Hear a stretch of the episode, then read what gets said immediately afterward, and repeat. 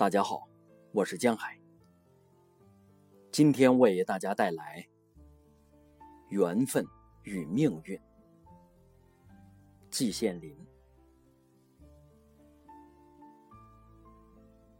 缘分与命运本来是两个词，都是我们口中常说、文中常写的。但是仔细琢磨起来，这两个词含义极为接近。有时达到了难解难分的程度。缘分和命运可信不可信呢？我认为不能全信，又不可不信。我绝不是为算卦相面的张铁嘴王半仙之流的骗子来张目。算八字算命那一套骗人的鬼话，只要一个异常简单的事实就能揭穿。试问普天之下，藩邦暂且不算，因为老外那里没有这套玩意儿。同年同月同日同时生的孩子有几万、几十万，他们一生的经历难道都能够绝对一样吗？绝对的不一样，到近于现实。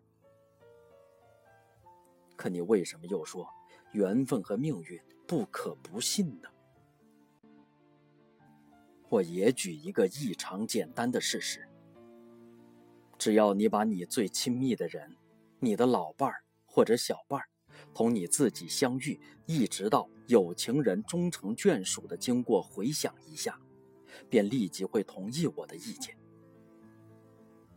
你们可能是一个生在天南，一个生在海北，中间经过了不知道多少偶然的机遇。有的机遇简直是坚不容发，稍纵即逝。可终究没有错过，你们到底走到一起来了。即使是青梅竹马的关系，也同样有个机遇的问题。这种机遇是报纸上的词，哲学上的术语是偶然性，老百姓嘴里就叫做缘分或者是命运。这种情况，谁能否认？又谁能解释呢？没有办法，只好称之为缘分或者命运。北京西山深处有一座辽代古庙，名叫大觉寺。此地有崇山峻岭，茂林流泉，有三百年的玉兰树，两百年的藤萝花，是一个绝妙的地方。将近二十年前，我骑自行车去过一次。当时古寺虽已破败，但仍给我留下了深刻的印象，至今意念难忘。去年春末，北大中文系的毕业生欧阳旭邀我们到大觉寺去剪彩。原来他下海成了颇有基础的企业家。他毕竟是书生出身。念念不忘为文化做贡献。他在大觉寺里创办了一个名慧茶院，以弘扬中国的茶文化。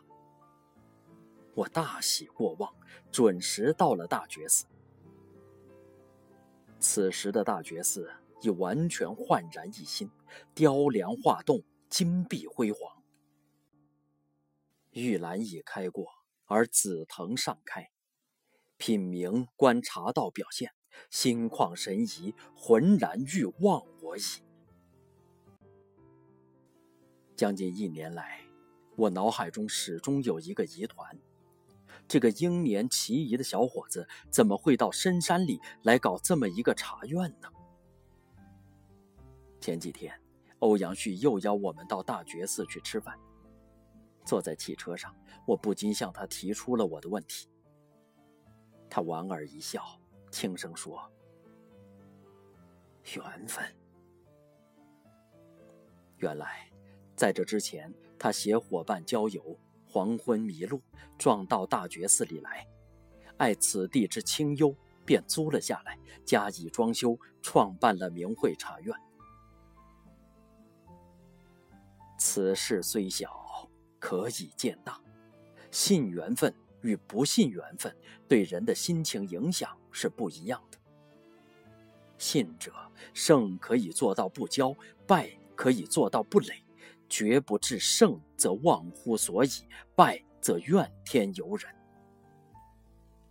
中国古话说：“尽人事而听天命。”首先必须尽人事，否则馅儿饼不会自己从天上落到你的嘴里来。但又必须听天命。人世间波诡云谲，因果错综，只有能做到尽人事而听天命，一个人才能永远保持心情的平衡。